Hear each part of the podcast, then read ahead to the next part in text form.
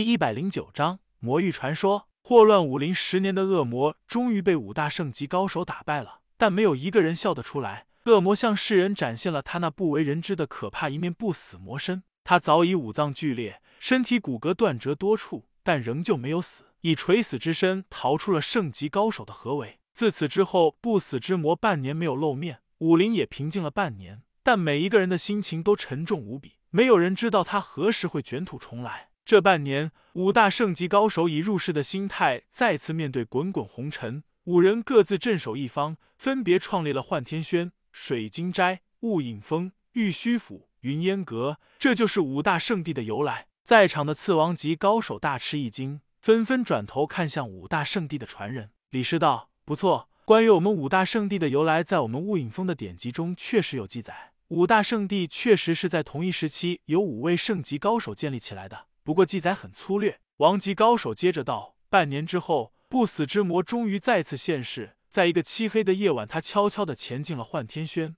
这个无耻的恶魔偷袭了当时幻天轩的开山祖师，可叹一代武圣就这样死于非命，举世震惊。随后，他以强横的不死魔功力抗闻讯而来的另外四位圣级高手。恶魔邪恶而又狡诈，边打边逃，一路上掀起了无数腥风血雨。但四位圣级高手已惊动了真怒。”紧随其后，将他追得死死的。在圣级高手之间的生死大战之中，寻常武林人根本插不上手，只能够远远的观望。不死之魔一路败逃，最后他逃进了现今的清风帝国境内。在这里，他遭到了四位圣级高手的致命打击，在无力肆虐武林。武林中人痛打落水狗，对他一路追杀。不死之魔在严重的伤势之下，再也没有一战之力，只能一路西逃。群雄在四位圣级高手的带领下紧追不舍，所有人都预感到胜利即将来临，人人都以为祸乱天下、天下十年之久的暗黑年代终于要过去了。可是，当不死之魔跑进西方的大草原时，他消失了，变得无影无踪。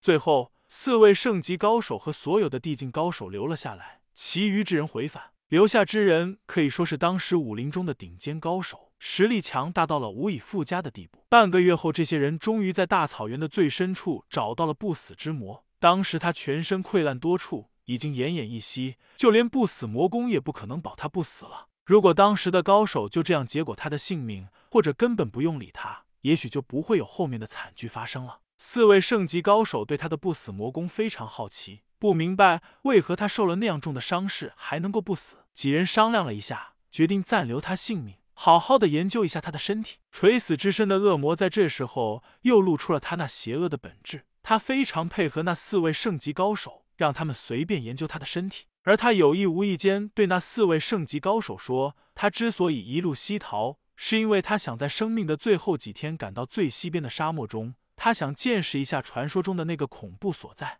那个恐怖的所在，就是我们现在所称呼的魔域，但当时并不是这样叫。”最早发现那片魔域的是当时的地境高手，对于所有地境高手来说，那都是一个谜一样的恐怖所在。期间数十年，经常有地境高手前去探索，直到不死之魔开始祸乱武林，地境高手的注意力才从那片魔域转到了那个恶魔身上。但当时的的四位圣级高手，由于隐世多年，从来没有听说过有这样一个秘密所在。听闻之后，一下子动了好奇心。后来，四人向随行的地境高手求证之后，得知确实有这样一个神秘而又恐怖的所在，立刻异动，决定前往探索。不死之魔在这时抛下了一个香饵，他说：“反正他也快死了，在他死之前，他想弄明白那片魔域的秘密。他有一门功夫，可以在最后时刻激发其体内的潜能，无论他受了多么重的伤，都可以在瞬间将功力激发到巅峰状态。他愿意在那最后一刻闯进魔域，探个究竟。”把里面的秘密告诉外面的人。当时所有人都动了心，尤其是那些地境高手，他们明白以他们的功力而言，根本进不得那片魔域。如今有这样一个圣级境界的恶魔甘愿充当小白鼠，是他们求之不得的事。众高手压着一天天濒临死亡的不死之魔，开始赶往沙漠中的那片魔域。在路上，四位圣级高手反复研究那个恶魔的身体，同时让他运转不死魔功。不知是不死之魔故意隐瞒，还是那套魔功根本没有一定的行功路线，四人一无所获。随着一天天靠近魔域，圣级高手们的心情也越来越沉重。以他们的无上修为，都感觉到前方那股力量的波动异常恐怖。不死之魔脸上的神色也越来越凝重。他说：“他感觉到了死亡的力量，那片魔域中充满了死亡的气息。圣级高手实在想不明白，这个世上还有什么能够让他们感到不安。修为到了他们那种境界，已经翻手为云，覆手为雨，饥可谓陆地神仙。已经到了垂死之境的不死之魔，终于走进了魔域。这时，四位圣级高手强烈的感应到了危险，他们将所有地境高手召集在一起，命令他们立刻回返。地境高手们从沙漠深处陆续退出，但他们并没有像圣级高手所要求的那样全部撤离。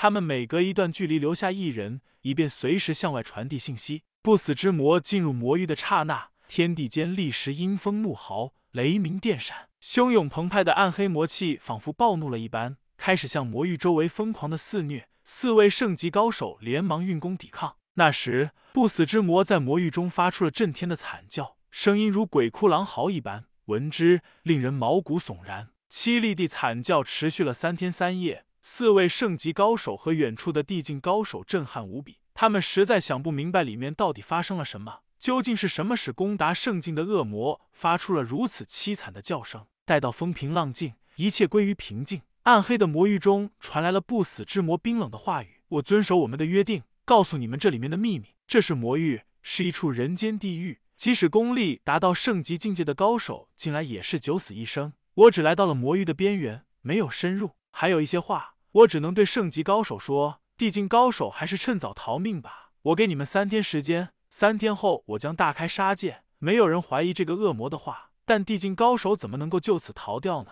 他们誓死要留下来，但最后迫于四位圣级高手的压力，逼不得已开始回返。没有人知道不死之魔和四位圣境高手说了些什么。在地境高手走出百里之后，沙漠的深处传来了惊天动地的大响，魔域方向雷鸣电闪，沙尘蔽天，滚滚魔气笼罩了半个天空。那片地狱完全被暗黑淹没，仿佛世界末日来临一般。地境高手最后有大部分返回了沙漠，没有回去之人，并不是怕死，因为需有人将消息传递出去。没有人知道魔域那个方向发生了什么。半个月后，只有两名圣级高手重伤而返。而另两位圣级高手和留下来没有走的地境高手则无一生还。这个消息如惊天霹雳一般震撼了整个武林，人人自危。两位圣境高手没有说出在那片魔域到底发生了什么，只留下一封信，然后匆匆而别。信中的大意是，他们将要去一个神秘的地方，以己身自由为代价，来争取一个强大的助力，来平息武林的这场化祸乱。如果他们不能够回返，一定要严戒后世子孙。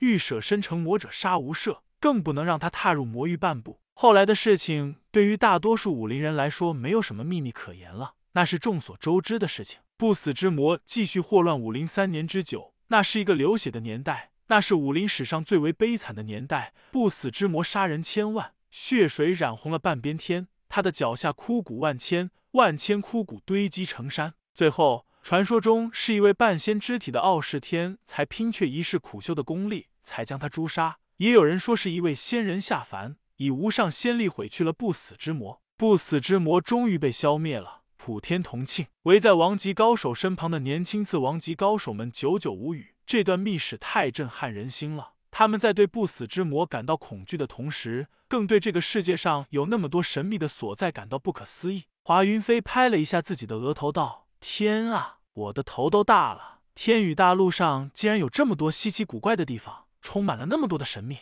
那位王级高手道：“这些秘密本来你们是不能够知道的，但现在是非常时期，不得已讲给你们听。现在你们明白为何一定要阻止独孤拜天西行了吧？”水晶道：“以他现在的功力，即使到了那片魔域也难有作为，我们根本不必太在意。再说他也不一定知道有这样一个地方。”王级高手道：“他自己的确不知道。”但你们不要忘了，上次在云山之巅是谁将他救走了？那是两个王级高手和一个地境高手。谁敢保证这次那人不会助他？另外，我们从一些小道消息得知，另有一位天才地境高手和他走得极近。所有的前辈高手都对这个天才极为头痛。卜雨思好奇的道：“这是一个什么样的人？”只知道那些前辈称呼他，他为乱世小魔仙。